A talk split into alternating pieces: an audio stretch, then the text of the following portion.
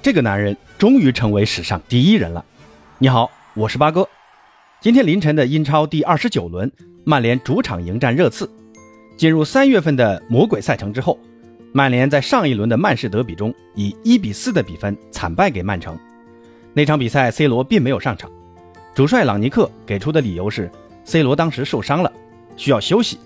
那结果呢？C 罗一气之下回到葡萄牙休养去了。但想必大家都知道 C 罗回葡萄牙的原因，八哥在这里呢就不做过多的揣测了。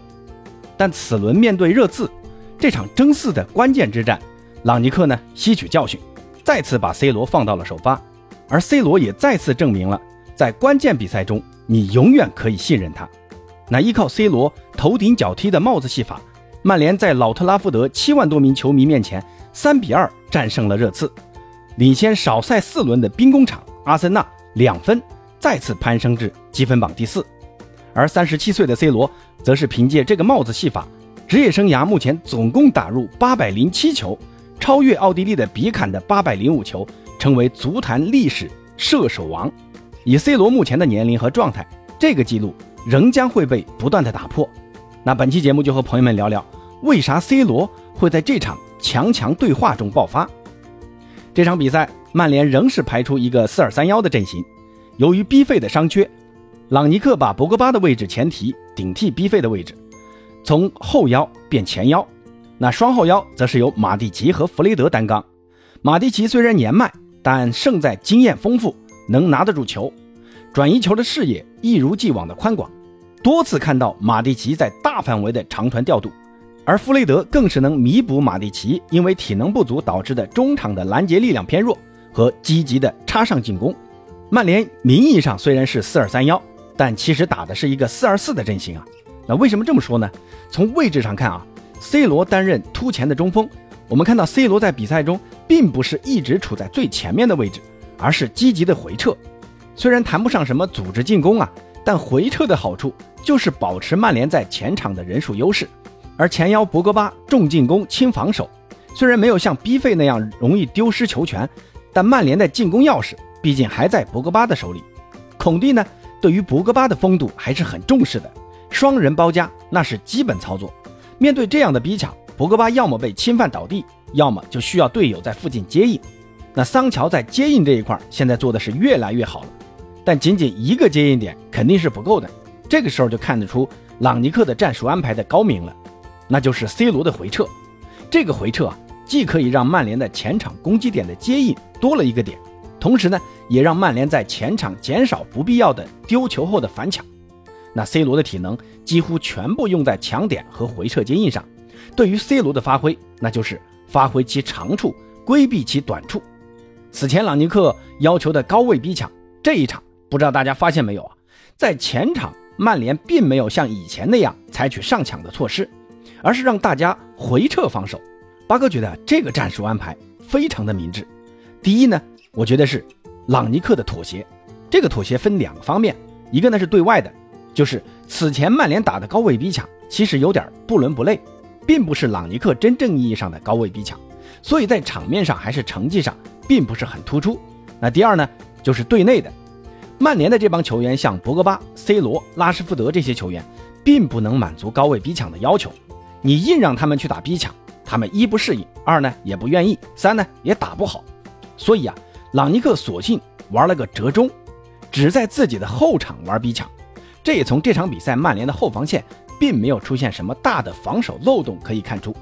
那你会说没出漏洞，那曼联怎么会丢两个球呢？那我们看到曼联的两个丢球其实偶然性很大的，并不是防守出了什么问题，一个呢是点球，那个没办法，另外一个是乌龙球，虽然马奎尔又犯错了。但换谁在当时的那个位置，都会做出跟马队长同样的选择的。你可以说马奎尔的解围技术不到家，但不能责怪马奎尔的防守态度，更不能说曼联的防守出了大问题。那第二点呢，就是朗尼克针对热刺的一个战术风格的改变。那为什么打热刺要放弃前场逼抢，而在后场扎紧篱笆呢？这就要说到热刺的一个常规打法了。拥有孙兴民和凯恩两个速度型的前锋。热刺的快速反击一直都是非常的犀利，那曼联的回撤就是针对热刺的这一点，如果仍是在前场高位逼抢，那势必会给后场留下空当，给了孙兴民和凯恩反击的空间，而快速回撤也基本断绝了孙兴民和凯恩的反击。所以大家看这一场，孙兴民基本上就被废了，状态呢实在是不好。最起码我是看到两次孙兴民无缘无故的滑倒，而凯恩虽然状态还可以，但独木难支啊。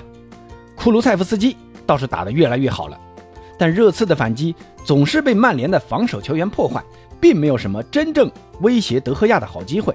所以啊，适度的放弃前场逼抢，既能让前场球员把精力和体能更多的投入到进攻中去，又能让曼联的防守压力因为后场人数的增多而降低。那 C 罗的爆发就跟这有很大的关系。毕竟不再像此前那样还要满足前场的逼抢，无谓的浪费体能，能专注于进攻。那 C 罗能爆发的第二点呢，就是我此前的节目里提到的，C 罗啊得适度的轮换休息。C 罗现在已经三十七岁了，不能再像以前那样每场的打满全场，适度的休息能让 C 罗的身体恢复到最佳的状态。上场比赛没打，相当于 C 罗多休息了一个多礼拜，充足的体能和良好的精神状态，也给了 C 罗在球场上积极的回应。朗尼克呢在赛后采访时就打趣的说。如果 C 罗每次都有这样的发挥，那我不介意让他每周都回葡萄牙去休息。哼，虽然这是开玩笑啊，但反过来想，朗尼克的这句话也反映出对于 C 罗的使用还是会更加谨慎的。毕竟 C 罗不会永远保持这个状态嘛。其实呢，八哥觉得适度的让 C 罗进行轮换，既能让 C 罗在关键比赛中有好的发挥，也能让曼联其他的前场球员有更多的比赛的机会。这对于曼联队内的良好氛围是有积极的推动作用的，只是好胜的 C 罗得有个适应的过程。现在卡瓦尼也伤好了，那朋友们觉得 C 罗该接受适度的轮换吗？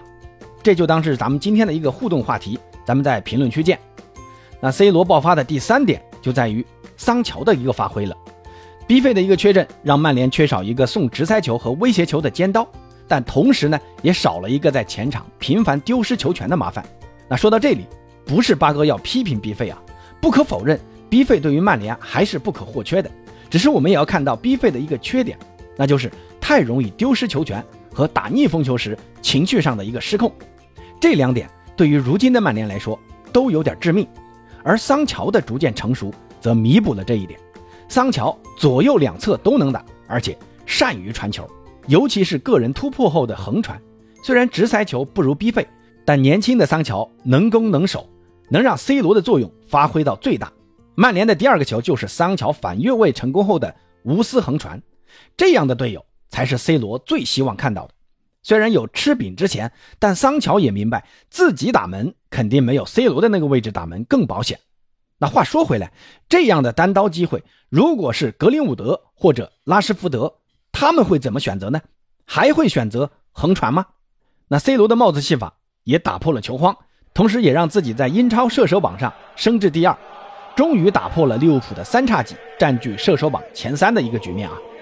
至于接下来 C 罗还有没有可能在射手榜上更进一步，让我们拭目以待。好，关于 C 罗呢，咱们今天就先聊到这儿，下期再见。